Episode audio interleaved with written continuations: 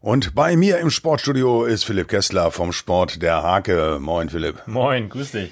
Du bist äh, gestern beim Freischwimmen gewesen, Seepferdchen? Ja. Oder beim Reiten? Was war das für eine Veranstaltung? War so eine Mischung. Also gestern Morgen haben ja schon die Regenfälle angefangen am Sonntag und äh, die Reitsporttage in Nienburg an der Füßer Mühle vom RV Nienburg, die haben da so ja natürlich die volle Breitseite des Flüssigens von oben da abgekriegt und äh, leider war dann auch ähm, bei den zum Beispiel beim S ein, springen war auch nicht so viel los, da waren nur fünf Starter dann wirklich dabei und die Zuschauer hielten sich auch so in Grenzen. Ein paar haben sich natürlich dann so im Zelt verirrt, aber pünktlich zum S2-Sterne-Springen, dem Highlight, dem großen Preis von Nienburg, da hat sich der Regen dann verzogen, die Zuschauer kamen und es war dann, obwohl von den 65 Nennungen nur 27 an den Start ging, eine richtig tolle Geschichte.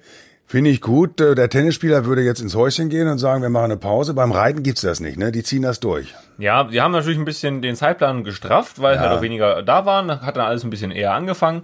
Und ähm, das kam auch bei den Zuschauern dann, glaube ich, ganz gut an, weil wer, wer will denn lange im Regen warten? Das war mhm. eigentlich ganz optimal. Ähm, paar Reiter haben halt gesagt, ja, vielleicht ist es zu rutschig oder, oder einfach, einfach weil es zu nass ist, haben sie gesagt, sie treten nicht an. Ähm, aber die angetreten sind, die haben dann auch anschließend gesagt, ich habe da mit mehreren gesprochen, äh, war super, super Bedingungen, nur so fünf bis sechs Zentimeter, wo sie eingesackt sind mhm. und darunter war wirklich fester Boden, also für die Pferde gar kein Problem, super Bedingungen. Und das hat man auch bei der Siegerin gehört, äh, Luisa Försterling, die hat das S2-Sterne-Springen ja gewonnen und äh, Gratulation der hat das super gemacht, beide Male, also auch im Vollgang und dann im Stechen, fehlerfrei geblieben, super Zeit, verdiente Siegerin. Gut, reden wir da heute mehr drüber und weniger über Fußball. Äh, kurz Bezirksliga?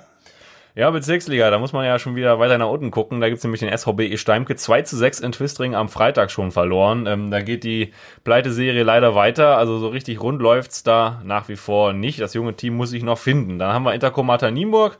Leider nur ein 3-3, muss man sagen, aus ihrer Sicht, denn sie haben 3-1 geführt gegen Lebenförde, da war mehr drin. Mhm. Und dann der TuS Drakenbock, erste Saisonniederlage, 0 zu 3, aber auch gegen den Landesliga-Absteiger TV Stur, vor allem Ricardo Azzarello, der Topstürmer da seit Jahren bei, in, in Stur, eine richtig große Nummer, hat da mehrfach zugeschlagen. Also ja, gegen den darf man dann auch mal verlieren. Ja gut, Steimke wird scheinbar durchgereicht, auch Absteiger Landesliga. Und dann gehen wir zur Kreisliga-Überraschung da. Ja, da schaue ich mal auf meinen Zettel hier. Vor allem ganz oben in der Tabelle, da leuchtet eine Mannschaft, das hätte man nicht erwartet. Der TSV Lockum jetzt auch wieder mit einem Sieg am Wochenende 4 zu 0 über die SG Hoya. Muss man sich mal überlegen, die sind ja letztes Jahr erst abgestiegen aus der Bezirksliga. Da scheint auch sehr wenig zu gehen. Die finden sich zum Beispiel am Tabell fast am Tabellenende wieder vorletzter. Nur Langendamme schlechter. Die haben auch schon wieder ordentlich auf die Mütze bekommen bekommen 0 zu 6 von der SG Schamalow. Das ist gut. Äh, Fußball ist jetzt äh, in unteren Bereichen auch interessant, aber auch in oberen. Wir gehen gleich mal zur Bundesliga. Ja, hier ist der Sport mit Philipp Kessler von der Hake Sport, wie wir auch gerne sagen. Ja.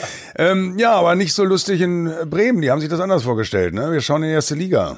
Ja, vor allem äh, überraschend. Also gegen Düsseldorf, die habe ich vor der Saison potenziell mehr so als Absteiger schon gesehen. Die setzen jetzt direkt ein Ausrufezeichen, obwohl sie ja mehrere Abgänge zu verzeichnen haben, haben einfach den besseren Torriecher bewiesen und äh, bei Werder Bremen kann man eigentlich gar nicht viel Vorwürfe machen. 14 zu 5 Ecken. Sie hatten 63 Prozent Ballbesitz, haben fast 70 Minuten lang das Spiel gemacht, aber es hat halt dann doch nicht gereicht und ja, am Ende lag es dann eigentlich nur an der, an der schlechten Torchancenverwertung. Ne? Ja gut, Füllkrug nochmal Latte, mit Pizarro vorne im Sturm, ohne Kruse fehlt er?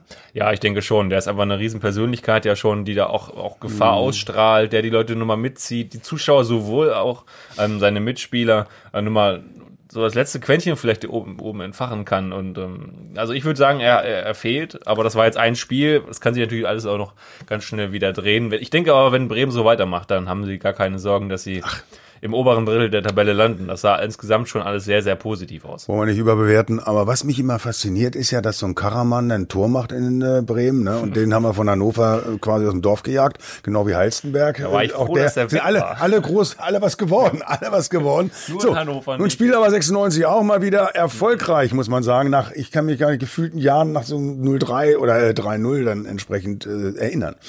Ja, aber insgesamt war das ja gegen Wien Wiesbaden für Hannover 96 eine mhm. schöne Geschichte. Mhm. War auch ein Pflichtsieg in, jetzt in der zweiten Liga endlich mal, kann man sagen, angekommen. Wien war aber wirklich nicht gut, das war ein Kandidat, ähm, mhm. der, der wird sicherlich unten, ähm, das hat sich jetzt auch wieder ne? gezeigt, ähm, wir sind ja auch Tabellenletzter, wird sich zeigen oder auch durchdenken, dass es am Ende halt auch nicht mehr reicht wahrscheinlich als für vielleicht maximal gerade so den Klassenerhalt, aber tendenziell würde ich die Geht aber Richtung, Richtung nach oben. Also wir sehen schon Hamburg oben, Stuttgart auch schon im oberen Drittel und dann hier 96 auf dem äh, 6., 7. nach äh, Bielefeld jetzt da reingerutscht noch. Also auf jeden Fall geht's weiter. Nächste Woche, jetzt Samstag heißt es äh, natürlich diese Woche im genommen, äh, dann gegen Fürth. Die sind Fünfter sogar, also erstaunlich. Das wird Ja, spannend. das ist überraschend. Fürth eigentlich ganz gut unterwegs.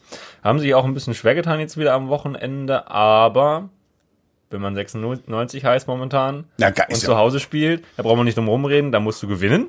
Und äh, das hatten, haben sie zu Hause schon gegen Regensburg zuletzt nicht gemacht, nur 1-1. Ja, ja, ja, äh, das war schon sehr, sehr ärgerlich. Da müssen sie jetzt liefern und auch vor allem spannend natürlich, ob noch Neuverpflichtungen kommen. Äh, selbst auf der Bank war ja noch Platz bei 96. Freue mich schon. Also ich gehe ins Stadion und äh, dann können wir Montag ausführlich reden, Philipp, nächste Woche.